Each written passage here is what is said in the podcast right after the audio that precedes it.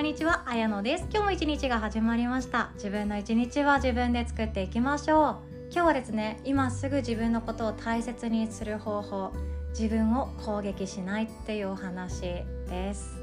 で自分を攻撃しないというといやいや私攻撃なんてしてませんっていう方がほとんどだと思うんですけどやってると思いますよ。やってるんじゃないかなって思ってますよ。私はやってます。それが何かというと自分のことを信じない。自分のことを否定する。自分のことを誰かと比べて「いや私無理だよ。だってあの人より劣ってるもん」って劣等感感じちゃう。これって自分を傷つけるっていうことそのものなんですね。つまり言うとこの感情が湧いてきたら私は今自分のことを傷つけようとしているんだっていう客観視のワークとっても大事になっていきます。今日はそんなお話です。自分のこと一番味方になってあげるだけで生き方ってとってもとっても楽になっていく。私はそう信じています。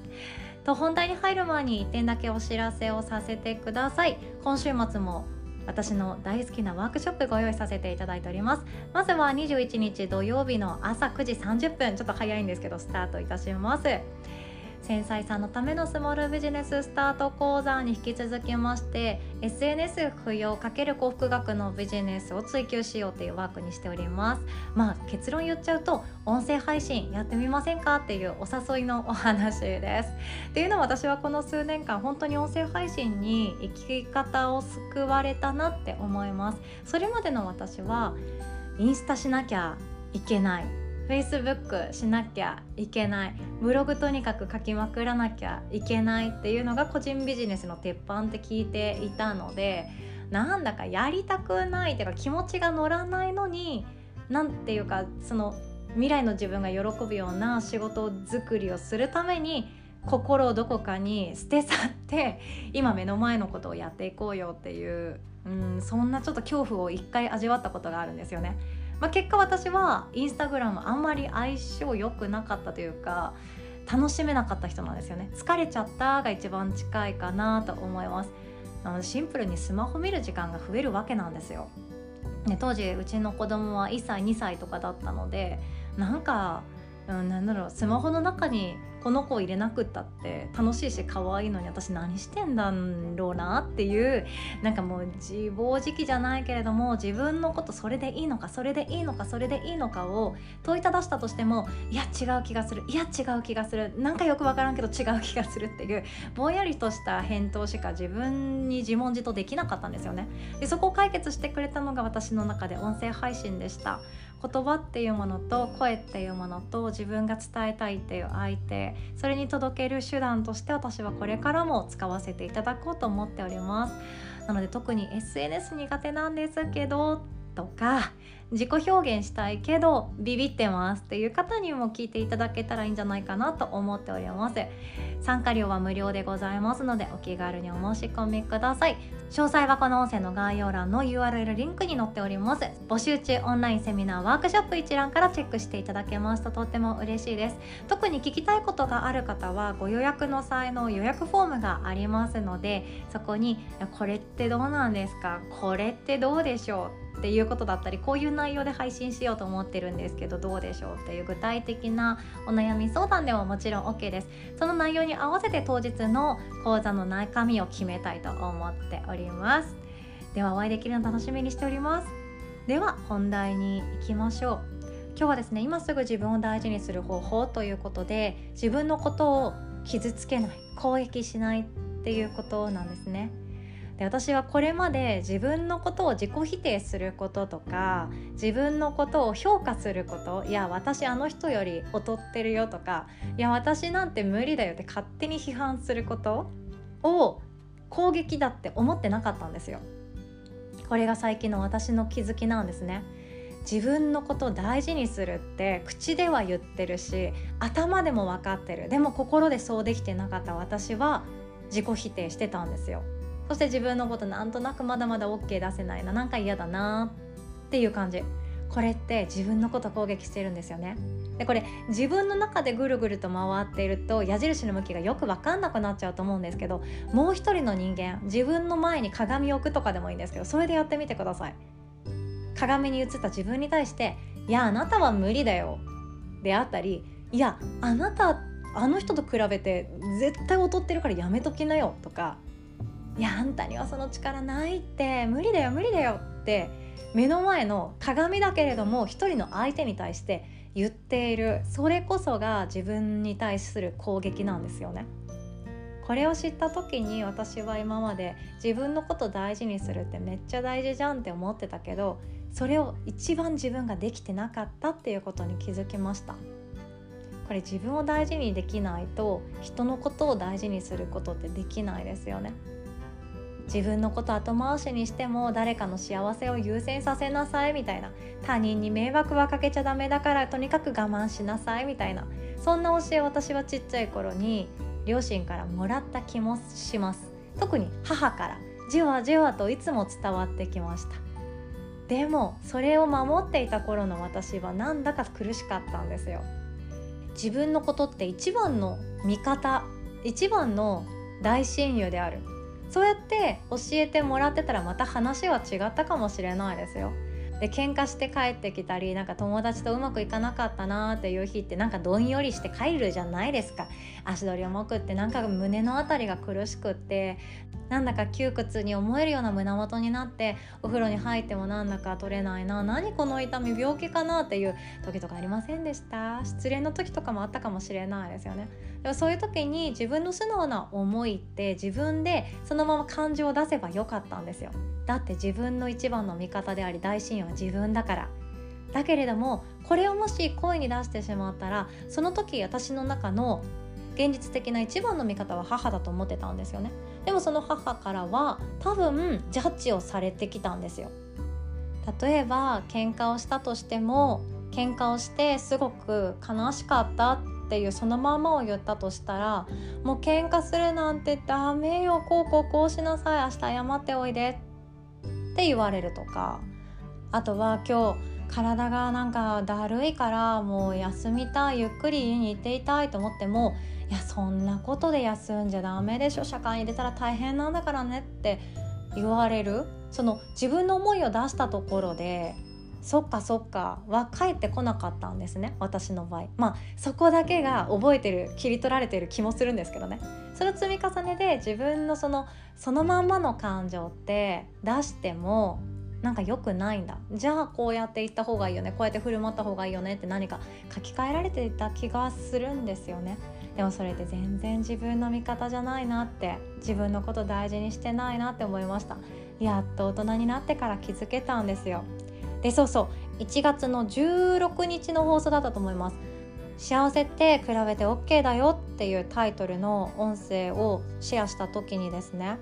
あるとても素敵な方からメッセージいただきました。私の尊敬するもヨガ業界でも尊敬してますしカウンセラーとしても大尊敬しておりますし私の心のメンターなんじゃないかって私の中で思ってます。そして彼女はですねいろんな人を私につなげてくださいます、まあ、彼女というか幸恵さんという方なんですけど幸恵さんからすっごい素敵なメッセージをいただいて私これシェアしたいなって素直に思ったんですよね。で今日なんでここで幸恵さんの話をしてるかっていうと幸恵さんは私の中で今日一番シェアしたい自分の一番の味方であるっていうことがすでに素直にできていらっしゃる方だなってメッセージを読んで思ったからなんですね。じゃあちょっとだけシェアさせてください。今朝のあやのちゃんのポッドキャストの幸せについてめちゃくちゃ共感しあやのちゃんをそのまま感じることができて嬉しかった。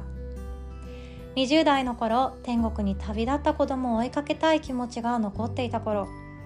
見えないものが見える人を通じてママに幸せになってほしいとメッセージをくれた時子供が望むものならば何でも叶えてあげたいとあらゆる幸せ探しを外に探していて現在の夫に出会え日々目の前にいたのにどこに幸せあるんだろうかと外に探し続けたりしていたよ。ヨガや社会貢献活動をしながらやっと幸せは内側にあることに気づいてえー、息子が今週の思いかどうかわからないが で伝えてくれたメッセージはこういうことだったのか。バカで浅はかなままでごめんありがとうという経験をしたよ。もちろん今でも怒りや悩みや疲れに飲み込まれて幸せや感謝を忘れちゃうこともあるけれど過去の痛み経験があったからこそ今の幸せがあるのだな。幸せは感謝すればするほど雪だるま式に幸せが降ってくるな。と私のセンターに戻り味わうことができるしその気持ちをシェアする家族や友人たちがいる。幸せを味わう幸せな朝のスタートをありがとう。今20代のあやのちゃんにワープして会いに行って辛かったね。本当に悲しいね。必ず未来に素敵なことたくさんあるから。今は本当に辛いけど生きているだけで十分だから生きていこうと抱きしめています。こんなメッセージもらっちゃったんですよ。どうです？私普通に号泣しました。涙もろい性格なのにこんなドストレートで何でしょうね。私のなんかもう伝えたかった言葉が全て言葉化されてるような気がしてもうなんか何でしょう抱きしめられちゃいました。ありがとうございます。こんな素敵なメッセージ私一人で味わうなんてもったいないなと思ったので今日音声でシェアさせていただきました。彼女はお子さん亡くされてらっしゃるんですね。今は大人だけれども私より年上だからちょっと言い方合ってるか分かんないけども子供より楽しそうに人間満喫してるなって旗から見て思うんですよ。そして仕事もそうです。仕事と遊びと人生が全て何でしょうねマッチしてる彼女の姿を見てああなんか幸せに仕事をするってこういうことだっていうのをいつも考えさされたり気づかされたりしてる私の大好きなメンターなんですよね。とっても感覚的でナチュラルでそして不思議な存在でもあるんですけどもこうやってメッセージをいただけるっていうこと私は本当に感謝してます。彼女のメッセージからきっと伝わったと思うんですよ。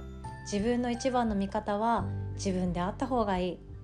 自分のこと攻撃しないって初めは無理かもしれないし難しいって思うかもしれないですけど時間かけていいんですよ。そう幸せが今ここにあるっていうことに気づくだけで実は幸せってどこのお店に行ってもないし幸せってどれだけお金を積み上げてもないしどれだけ時間を何かに注いだってないし今すぐに感じるっていうことそして自分を攻撃しないっていうこと自分に暴力的な言葉を使わないということ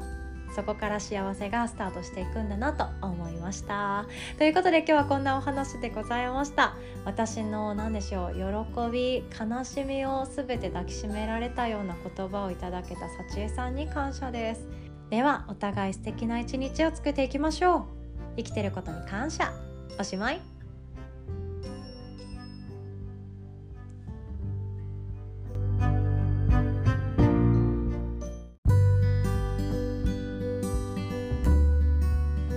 こんにちは、あやのです。今日も一日が始まりました。自分の一日は自分で作っていきましょう。今回はですね1月8日の放送でゲスト出演していただきましたハワイから世界へ健康と豊かさを届けるヘルスコーチのレイコ先生をまたゲストにお招きして放送させていただきますでレイコ先生がどんな方かっていうのはですね1月8日の放送の方が多分分かりやすいかなと思いますのでそちらも興味ある方はチェックしていただけましたら嬉しいです。もともと教員の玲子さんなんですけど機能性医学をもとにアメリカハワイで学びながら人々の生きづらさ、まあ、彼女はトゲって呼んでるんですけどそれを消してあげるっていうコーチの仕事をされていらっしゃいます。日本にはまだ入ってきていない情報なのでびっくりされる方もいらっしゃいますし不思議を通り越してなんだか怪しいと思われる方もいらっしゃるかもしれませんが世界ではスタンダードになっている情報だったりもしますので自分の心をまっさらの状態で聞いていただけたらなと思っております。ではどうぞ。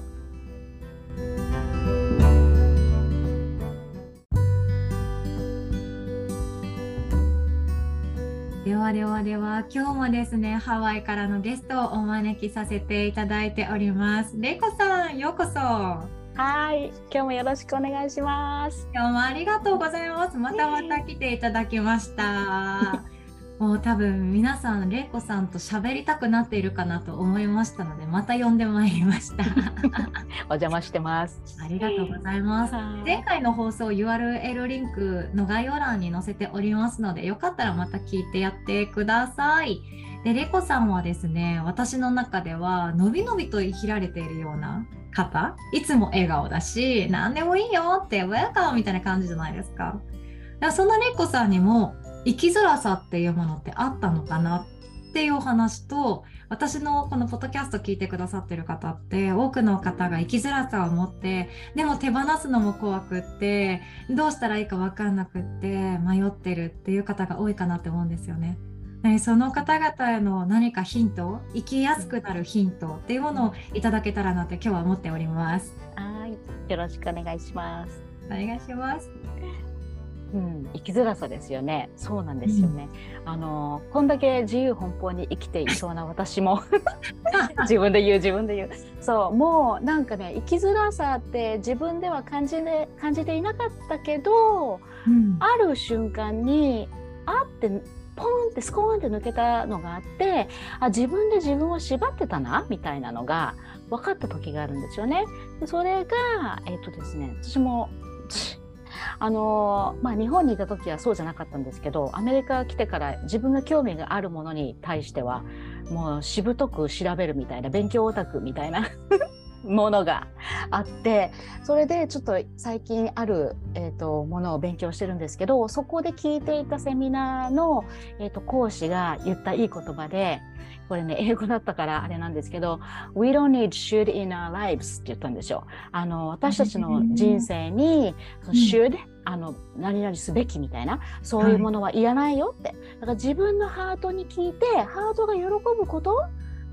をあのやっていけばいい。だからハートがなんかちょっとでも嫌だっていうなんだろうあのシグナルを示したら自分の心に心に正直に生きていいんだよみたいなメッセージを言ったんですよね。ちらっと。でそのその一瞬のちらがわっと私なんか気がついて、ふむふむって気がついてみたら私あの人生アメリカでの生活の方が長いんですけどだけどやっぱり日本の教育を受けてあの育ってきちゃったし日本の両親に育てられてるからやっぱりある種のね、なんかしつけもあるしあの文化的なものというか地域的な何て言うんですかそのうんと習慣とか、はい、もうねあるじゃないですか民族的に。もう身についちゃってるんですよね。だからそれがなんかもうそうじゃなきゃいけないみたいな感じのを知らない間に自分で自分に課していたみたいのがあって、うんうん、そう。だからなんかその価値観っていうのかな。そのだからそのべき should, should をあれ？みたいな。あどっかいらなかったか？みたいな。それでがんじがらめにしてたのは自分だったかっていうのになんかふっと気がついてそう。でそれで心地がいいって自分で聞いてみたらいや別にっていう 自分の心があったからじゃあいらないよね？みたいな。それになんかがんじがらめになる必要ないよねっていう風になっていって、うん、で自分の心に正直に生きるようになったらやっぱ楽になりましたね。すごい。そこですよね。心に正直になるってことなのかな。うん、そうなんです。レイコさん、え、レイコさんどこでしたっけ？静岡出身でしたっけ？そう、そうです、そうです。富士山のジャパニーズって感じのとこですよね。そうそうそうはい。そうです。え、じゃあどんな育てられ方されてきたんですか？育てられ方ですね。うんとまあそんなに縛られてはいないんですよ。うちのそうだってあの。えっ、ー、とアメリカ行くとか言っても誰も飛べなかったぐらいですからね。えー、そうじゃあそうなんですよあのちっちゃい時からあの子がやるって言ったらあの止めても無駄だみたいな感じの そうそうそう子だったので誰も私のやりたいって言ったことは止めませんっていう感じでいたんですけどでもやっぱなんだろう日本の常識みたいなやつかな。うんうん、ありますね。ねそうそうそうそれに多分とらわれてたのかなきっと。あの他人に迷惑かけちゃいけないとかですか、うん、うん、それもそうかもしれないしあとは何だろう物事の運び方とかだったのかな、こういうふうになんか人様には何々しなさいじゃないけど、うん、うん、なんだろうかな。あとはなんか相手が思うように反応しない時とか、なんで普通こうだよね？みたいなやつかな、きっと多分そっちかな私の場合は。アメリカ住んでるからね。人種が違うので、えなんでそういう態度する？みたいなやつだったかもしれないですよね。でそれでなんか、うん、あ別にそういうふうに取らなくてもいいのか。そうかそういう対応の仕方もあるのか。みたいなふうになんだろう。あのー、相手に対してもおおらおおらかになれたというかオープンマインドになれたというか。うんなるほど。かな？多分。うん、相手に自分そうそう。自分の中のなんかガチゴチのなんだろうルールみたいのがそれをちょっとなんか、うん、パカンって外したら見える世界も変わったみたいな感じ。へえ面白いですね。あじゃあ他人に関して何ていうか私のイメージもよろしくないですけどアメリカの方って結構自分を持って自分を出していかれる方多いじゃないですか。うんうんうん、私もちょっとしかあのアメリカの経験ないんですけれどもその時にあのこの人こんなことするのかって思ってもあ面白いなっていう感じ方になるんですかね、うん、それやっちゃダメじゃんとか許せないとかそういうのがないって感じですか？うん、そうそうですね。普通普通それする？みたいなことも、うん、なんか違う視点から見れるようになった？みたいな感じかな、うん、きっと。うん。面白い。うまく説明できずにすみません。いやいや、でもさっきのあの私たちに私たちの人生にシュッドは必要ないっていうこと、うん、その、うん、なんでしょう、すべきだっていうことって言葉にするとあ私今すべきだって思ってるんだなってすべきだって私は考えてるんだなっていうのが分かりますけど言葉にしない中ですべきだって思って行動してることっていっぱいあるじゃないですか。うんね本当ね。それに気づいていくっていうのがまず大事なんですかね。うん、そうねだとさそうなんですよね気づかないんですよね。というかそれが当たり前になってるからそれさえもなんか疑問を持たないんですよね。だけどそれに気づいてであとはあれかな自分に許可をあげて、うん、いいんだよって別に他のことや他の道選んでもいいんだよみたいな。あーすごいだって玲子さんもね教員ずっとされてたのにやめてヘルスコーチっていう風にもう決めてやめて新しいことするっていうことを行動されたってことですよね。うん、そうそうですね。なんかねでも自分の中でも20年以上やっぱ教師やってると、うん、やっぱり教員教育業界もやっぱりトレンドじゃないけどいろいろあって変わっていくんですよね。でだんだんなんかあれ？なんか違うなってなって私自分がワクワクしてしてないなみたいなのはずっと感じてたんですよね後半は、結構、うん、そう。それでコロナが始まって、うん、2020年ぐらいから。アメリカはね切り替えが早かったんですよ。もう一晩でバーンって Zoom で教える世界みたいに変わったので、えー、そうそうだからそれもいい点と悪い点もちろん両方あるんですけど あのタイミングで国家試験受けられて国家資格も取れててそれだったから教師辞めてもうあのヘルスコーチで行っちゃえっていうのも流れでできてたので、うん、そう何にも怖く何にも怖くなかったですね。もう やめる。そう。やめるって決めてそう、うん、もうなんかあっさりあそう教師辞めるって決めてすごい心がすっきりしたんですよ。晴れ晴れとして。疑問してもいいですか？もちろんですよ。なんですけど、もちろん。玲子さんはお金の不安とか未来に対する不安とかってないんですか、ああそれはめっちゃいい質問ですね。うん、気になりました。ね、ごめんなさい。うん、うん、全然全然全然全ちゅったらもちろん嘘になるんですけど、うん、大丈夫っていうなんかね安心なものはあるんですよ。なぜか。そうそうそう。そう大絶対大丈夫っていうのは。だってなんかねあの例えば空で飛んでる鳥とかだってね、うんうん、何にもなんか食べ物の心配とかしなくても生き延びてるじゃないですか。鳥とかでも、うん、そうあの全然平気なんだから私全然大丈夫大丈夫っていうのもあるし、うん、そうなんか全然話が飛んでる。あとはあの、ね、うちの旦那さんもすごい寛容な人で、うんうん、そう別にうちリッチとかそんなんじゃないんですけどもうね、君がなんか心からやりたいことをやればいいじゃんっていうスタンスの人なんですよね。だから無理してまで「そう先生やる必要ないよ。本当にやりたいことは何?」って聞いてくれる人で。えー、素敵すぎます。なんかねそうここ また話が脱線してうちの旦那さんアメリカ人なんですけどあの見た目が熊田熊五郎を字で言ってるような。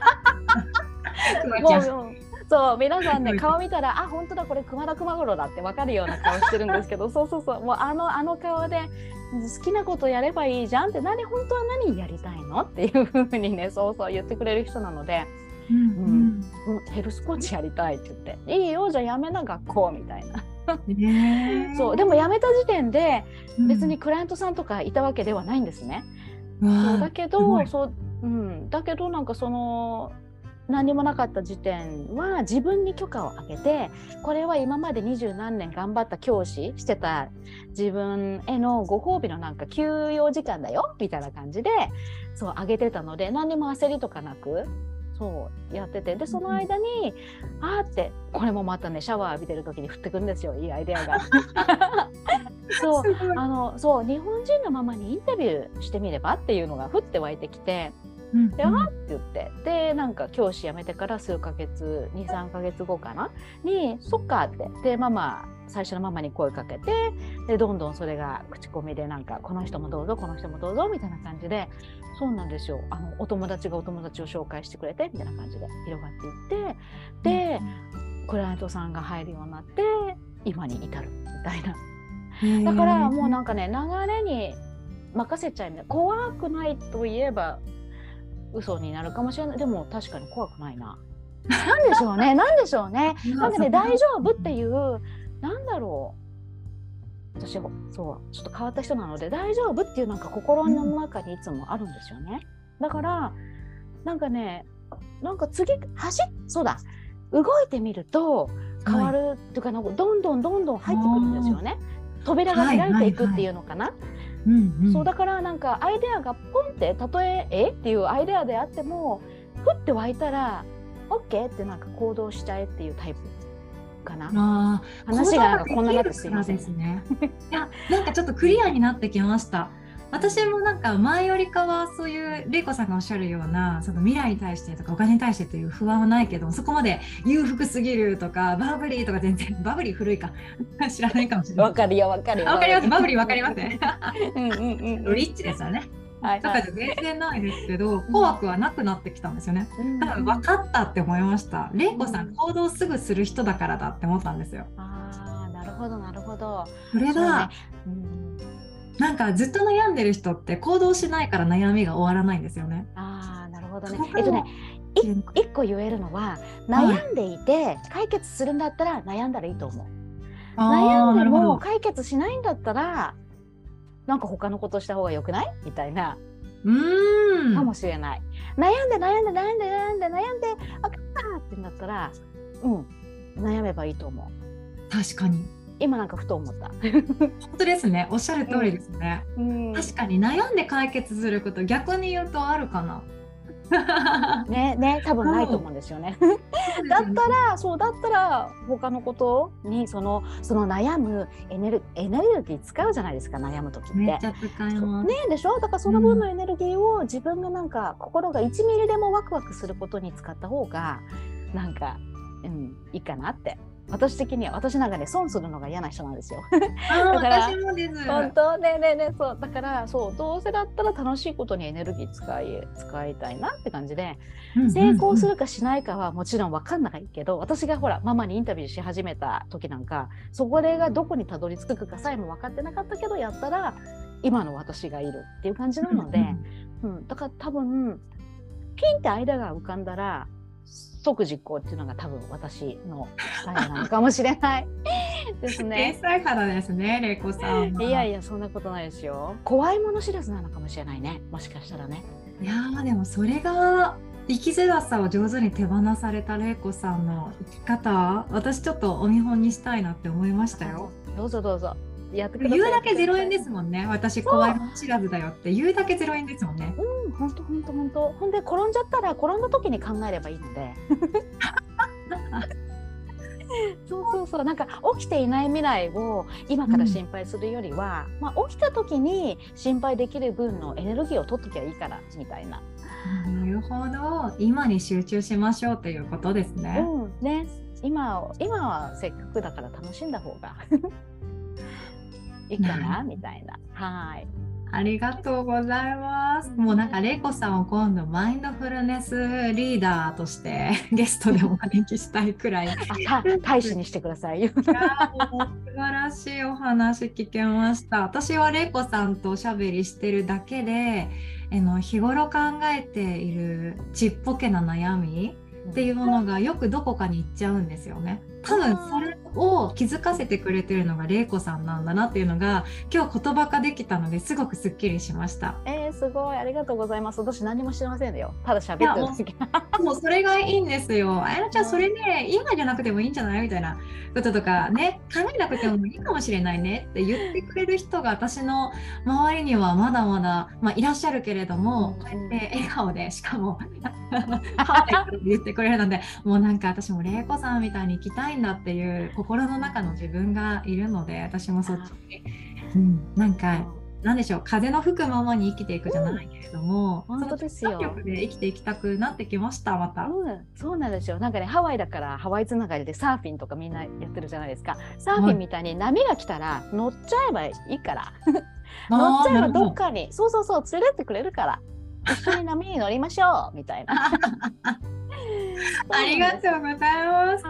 れいこさんの生き方の話はもう多分皆さんもっともっと聞きたいなとか思われるかもしれませんが、えっと、れいこさんとおしゃべりできる貴重な機会がございます。1月23日の日本時間朝10時スタートで、あの発達でこぼこ、まあ、発達障害であったり、繊細すぎる HSP という気質、いろんなものがあるんですけど、それが消えてしまうっていう、消すことができるよっていうのが、今、日本以外の世界での主流になりつつあるお話が聞けますので、興味ある方はぜひともお越しいただけたらなって思っております。で私はですね玲子さんのことを本当に何でしょうこうやって喋ってくださるだけでいいのかなっていうくらいすごい方と私今喋れてるっていう思いがですね、えー、いつもどこかに反対ですよまた帰ってくるっていう。えー、私このあやなちゃんの声聞いてるだけで癒しみたいな。本当ですか？そうですよ。悪いんですけどね、ありがとうございます。でもそうこれを聞いてくださってる方にあのお伝えしたいのは玲子さん多分23年後はこうやって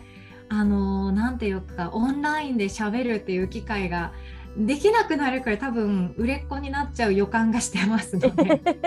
なんか綾乃ちゃんの予感は当たるわよなんて。いやいやどこか遠くに行っちゃいそうな気がしますのでいやあの今,、ね、今これ言ってもいいですか？私のほら、はい、私の知り合いになってくださった方は一生の友だと私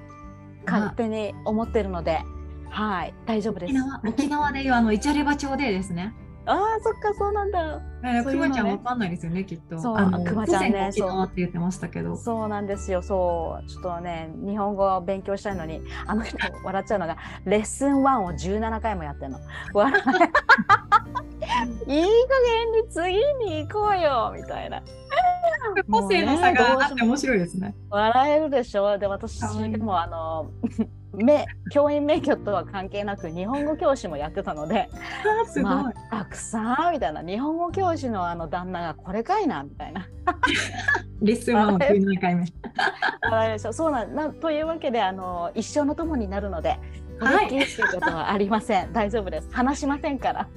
ありがとうございます。ということで、れいこさんにお会いされたい方は1月23日のワークショップぜひとも申し込みいただけたらなと思っております。で、最後にれいこ先生からメッセージいただいておしまいにしたいと思います。はい、えっ、ー、とですね、常夏のハワイからこの風を日本に寒い日本に送れたらいいんですけれども、